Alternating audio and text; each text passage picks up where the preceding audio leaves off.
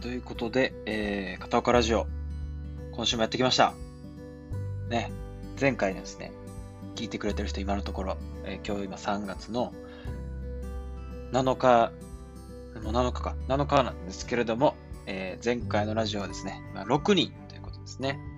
はい、6人の皆様、ありがとうございます。多分、そのうちのね、2回ぐらいは僕があのレックチェックでやったんで、実質4人だと思うんですけども、あの貴重な4人の皆様、ありがとうございます。今週も、片子ラジオ、お届けしていきたいなというところなんですけれどもね、えー、今週は何について話そうかなと。前回の反省として、やっぱり、話が、こう話してたら、そこから何か、こう、別のワードに、話題に引っかかって、どんどんこう、一つの話完結してへんのに、次の話行ってしまうっていう現象が、僕の会話でよくあるんですよ。すごい、仕事しててもあるんですよね、なんか。と特にうちの会社で、うちの会社のメンバーと話したら、もう話題が、こう、なだらかに飛び散りまくって、どの話をどう解決しなあかんかったとか、あのー、全然こう、建設的に話せないんですよ、僕が。今もこう、若干そうなってるけど。で、まあ何が言いたいかというと、今回はちゃんと、えー、構成もふわっと書いて、どのことについて話すのか、みたいなことをね、ある程度決めました。決めた単、決めた感じでやってみて、えー、お送りしていこうと思います。このラジオは僕、片岡が、えー、話が上手くなるように、と、まあ考えを整理して、こう、なんか、ね、発見があるか分からへんけど、考えを僕が整理しながら、聞いてくれてる人に何か発見やったり、えー、そうなんやとか思ってくれたらいいなと思って、勝手にやっています。なので、えー、全くこう、ながら作業、作業しながらとかですね、お好きなタイミングで聞いていただけたらいいんですけれども、肩肘張らずにゆるく聞いていただけたらなと思っています。今回の話は、先週末行ってきた、えー、長野の旅の話をしようかなと思ってます。長野ね、先週土曜日朝、えバスタ新宿からバスに乗って長野市へ行き、昼12時半ぐらい着いたんかな ?8 時55分発、バスタ新宿発に乗って、長野に12時ぐらいに着きました。で、そこで、えー、長野のお蕎麦を、駅前ね、いいお蕎麦屋さんが多くて、お蕎麦うまかったな、あれ。そう、お蕎麦食べて、で、レンタカーを借りて、ランプという野尻湖にあるゲストハウスに行ってきました。これ、何があるかというとですね、ザ・サウナっていう、ものすごいいいサウナがここにはあります。もう、フィンランドにある、フィンランドの山の中にあるような、あの、山小屋サウナで、あの、スモークしてあるんですよね。ちゃんと。で、こう、9人ぐらいが入れて、本当に80度ぐらいなのかな？温度は高くないんですけどもね、ちゃんとロールもできて、あの、ジャーってやるんですね。石に水かける。もできて、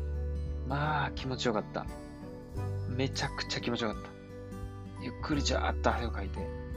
で9人ぐらい一緒のお客さんがいるんですけど、僕の会は親子連れ3人と、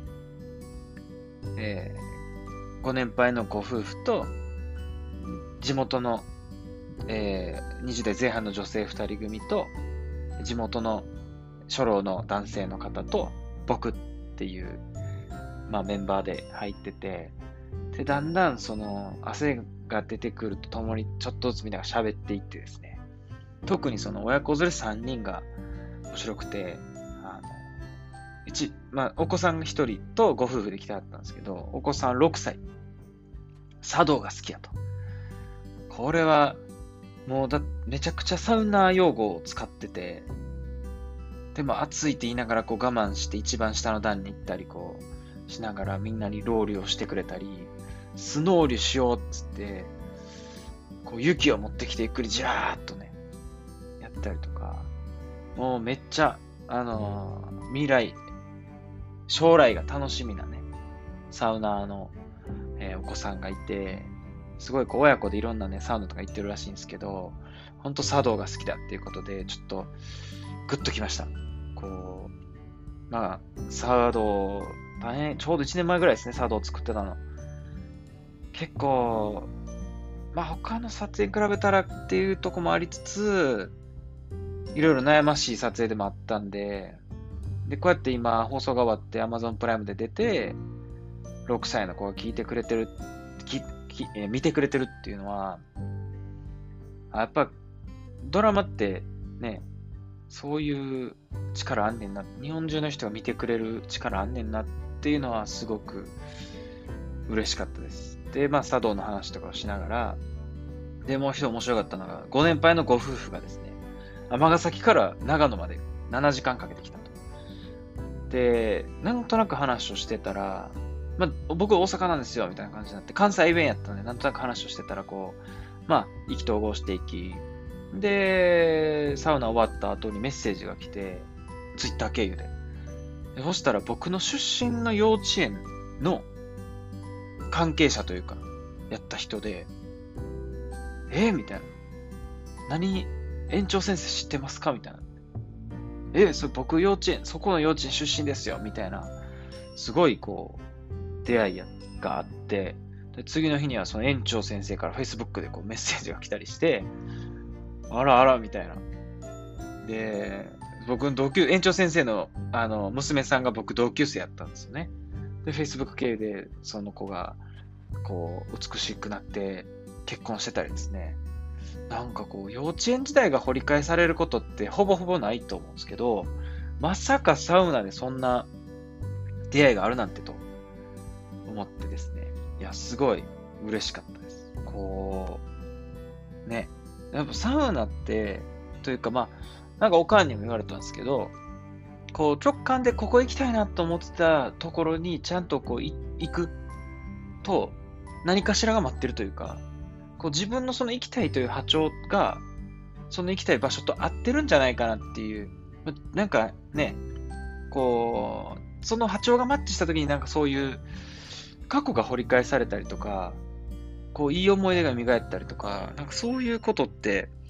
起きんねんなっていうのをすごい思いました。そう。です。まあ、もちろんね、サウナは本当に素晴らしくて、で、いい出会いもそうやってあって、で、ほんまは泊まりたかったんですよね。ランプに。もう満員で泊まれなくて、サウナだけ入りに行って、で、サウナ上がって、こう、ご飯食べてたらみんないろんな、さっきサウナで一緒やった人らが、もうご飯食べてたり、声かけてくれたりで、みんなでね、めっちゃ美味しいご飯、ほんま美味しかった。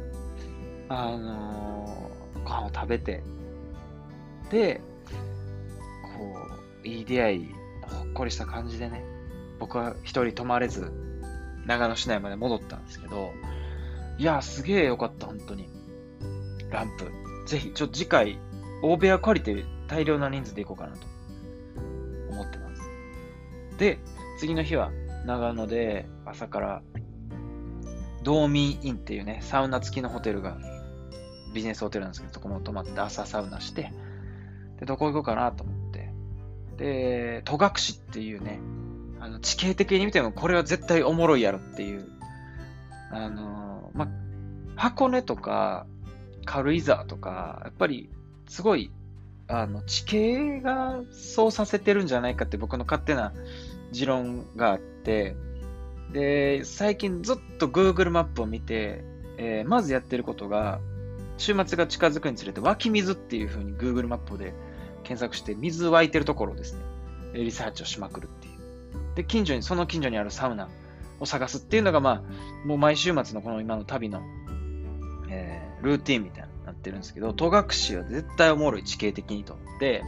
ランプ行く途中にもこう、いろんなね、山が見えてたんですよね。あっちおもろそうやなと思って。で、車を、返却をもう延長して、で、戸隠行ってきました。一番奥のね、あのー、まあ、戸隠の一番奥にある神社があって、で、戸隠神社の、えー、一番奥のね、奥社、奥社っていうかな？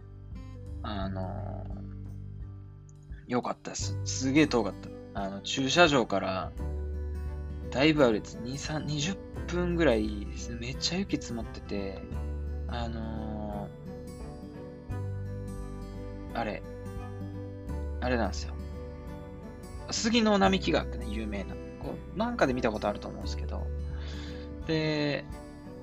まあみんな、その杉並木の写真を撮ったりね、してるんですけど、これ登山で行きたいなっていう、こう、戸隠山っていうのが、神話にも出てくるんですけど、すごいこう、壁みたいに目の前にこう、そびえ立ってるんですよね。で、そう、すごく草原な景色で、まあ、雪やったんで、こう神社閉まってたんですけど、ザクザクと歩きながら、すごいこう、で、これ詳しくはね、あの、僕、インスタ、インスタに、ストーリーにあげてたんか、消えて持ってるんですけど、ぜひ見てほしいです。なんか、いい時間でした。まあ、水を巡る旅っていうことで、まあ、このラジオ始めたもね、それを話しながらと思ってたんですけど、やっぱり、まず、その、地形的に面白そうやなってとことか、ちゃんと湧き水があったりして、そこは神社があったりして、この辺ちょっと深掘りしてたら面白いんじゃないかなっていう。こう、やっぱ人が生活するには水が必要で、で、そこに神様、神的な何かがこう宿っていてっていうのをちゃんとこう昔からね、人は感じていて、その感謝を形にするように、こう神社を建てたりして、その一帯を守っていくっていう。で、やっぱりそこには守られている場所っていうその意志みたいなものが働いていて、やっぱ草原な景色やし、行くだけでもね、なんかすごい、こう、整いましたね。そう、すごく整いました。ぜひ、ちょっと長野はね、ほんまおもろ白かったっす。こう美味しいコーヒー屋もあったし、新海金物店っていうね、あの、お土産屋さんがあるんですけど、ここが、これ、まあ、戸隠もちろん行ってよかったんですけど、まあ、ちょこの新海っていうね、お土産屋さんに行ってみたかったんですよね。そこの本を前の松本のしおり日で読んで行ったんですけど、で、めちゃくちゃバー探偵に似てるというか、新海のがね、歴史があるんですよ。築100年ぐらいの建物で、まあ、そこに住んでた大学生たちがいて、で、そこで住んでた、まあ、住んでた大学生たちがいて、で、人生のいろんな、まあ、ターニングポイントみたいな、こうね、結婚したりなんだりあるじゃないですか、転職したり。っていうのがあって、じゃあここどうしていくってなった時に、あのー、ある会社がこうやりますよという風になって、こう活気ある若い人たちが入って、進化をやってるっていうね。で、すごい、まあ、うちの店とも見てんねんなっていうね、思って、バータンっていうのはやっぱ、まあまあ、うちはバーでずっとやってきてますけど、えー、いろんな変化をしながら続けてきていて、やっぱあの建物を守りたいというか、いいなって思ってる建物と空間やし、なんとかして続けたい。なんとかして続けたいという思いがなんか、こう、リレーされて、こうバトンが渡っていき、まあ、守られているという、ね、えー、すごくこう、今回の旅で、まあ、その進化やね、めっちゃいい出会いもあったし、すごくその波長がなんか似てるなと。で今回のも限らず、最近このやってる旅シリーズでいくと、そうやってこう、守られていく場所であったり、こう、なんか場所のやっぱ持つ力みたいな。もちろん地形がいいとか、水が出てるとか、山がすごいとか、で、そこに何か草原な何かを感じるっていうので守っていこうっていうのもあれば、こう僕らみたいに市政に生きる人たちが、この建物をっていうなんかね、こう、あるじゃないですか。でそこってなんか、こうやって、えー、京都でも長野でも受け継がれながら守られていってんねんなっていう。なんかそうやって、あの、人間の営みなんやなという感じがすごいしました。で、まあね、深海でほんまにお土産を買って、してたら近所のおばちゃんが牛乳飲みっつって牛乳をくれたりね、僕店員じゃないですよ、ええねみたいな感じで牛乳くれたり、インターンで来てるね、大学生の子がそこでなんかこういろんな催しを企てたり、あすごいいい時間が流れてるなっていう。で、まあちょっとね、気づけば15分喋ってるんで、もう長野編だけで一旦終わります。この後僕京都行くんです、行ったんですけどね、この旅的には。トータルして、もう僕、その、この長野、いろんなシリーズを通して、やっぱ、こう、受け、いい場所はやっぱり、いい何かが宿っているのか知らんけど、があって、いろんな人がこう、ね、リレーをしながら、そこって生かされ、守られ、やっていってんねんなって。そういう場所ってすごいなんか、いいエネルギーがあったりして、こう、で日本中のこういう場所って結構あると思うんですよね、もっと。で、今回こういった旅をして何が目的かって言ったら、まあ京都はもちろんやし、東京のね、オールエイズサンデークラブというのもやってるんで、そこに落とし込みたいなって思ってるんですよね。というより、サンデークラブというよりかは、その、まあ、新しい街とは何やみたいなテーマがすごくあって、で、それって、ハードって、ハード、こんな建物があるからとかじゃなくて、すごくそういう、目に見えないソフトなものが大事やと思っていて、その学びをめっちゃしたいんですよね。で、その学び期間やと今決めてこうやって旅をして、こうやってラジオで喋ってるんですけど、なんかその、まあ、その、どちらのね、戸隠もやし、まあ、ランプもやし、深海もやし、すごいこう、場所の持つ力で守られてんな。じゃあそれってどうやったら何もなかった場所に作り出していけんねやろなっていう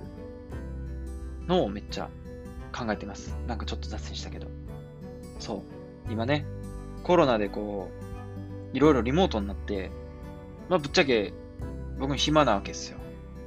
で、経営どうしてくねんとかいろいろリアル問題もあるんやけど、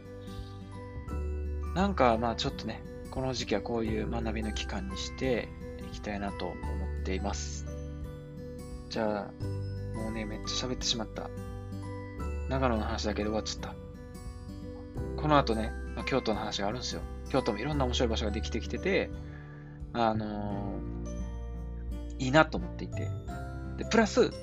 そこで思ってんのが、あ、これだけは今日も言っとこう。この最近の中心としたテーマは、会社の場所いらんちゃうかっていう、思ってきました。じゃあ、会社なんであんねんリモートでも行けるやんってなった時になんであんねんっつったら、文化を熟成するためにあるんやな。こうした方が世の中いいんじゃないかな、こうなったらどうっていうポジティブなものがあって、それが経済にもなって生きていけるから会社やってる。じゃあ会社のオフィスってなんでやんねんってなった時に、こう、働く場所やってんけど、働く場所やったっていうのから、もはや別にどこだって何とでもある程度なる。じゃあ会社みんなが集まる場所。何の場所やねんってなった時に、やっぱ文化を熟成する場所。その会社が掲げる理念であったり、こうなった世の中良くなるんじゃないかっていうことの延長にある文化を熟成する場所が会社やなと。すごいこの旅を通して気づきました。さっきのね、場所云々の話から。っていうのを踏まえて、ちょっとしばらくこの旅シリーズラジオを続けていきたいなと思っています。えー、最後のこのね、18分まで聞いてくれた人、本当にありがとうございます。よかったら、感想なんかもらえたら嬉しいなと思っています。次回、えー、京都の話もしくはですね、今日土曜日なんですけど、これからどこ行こうかなと思ってる旅の話があるんで、その話をできればと思っています。ではまた会いましょう。ありがとうございました。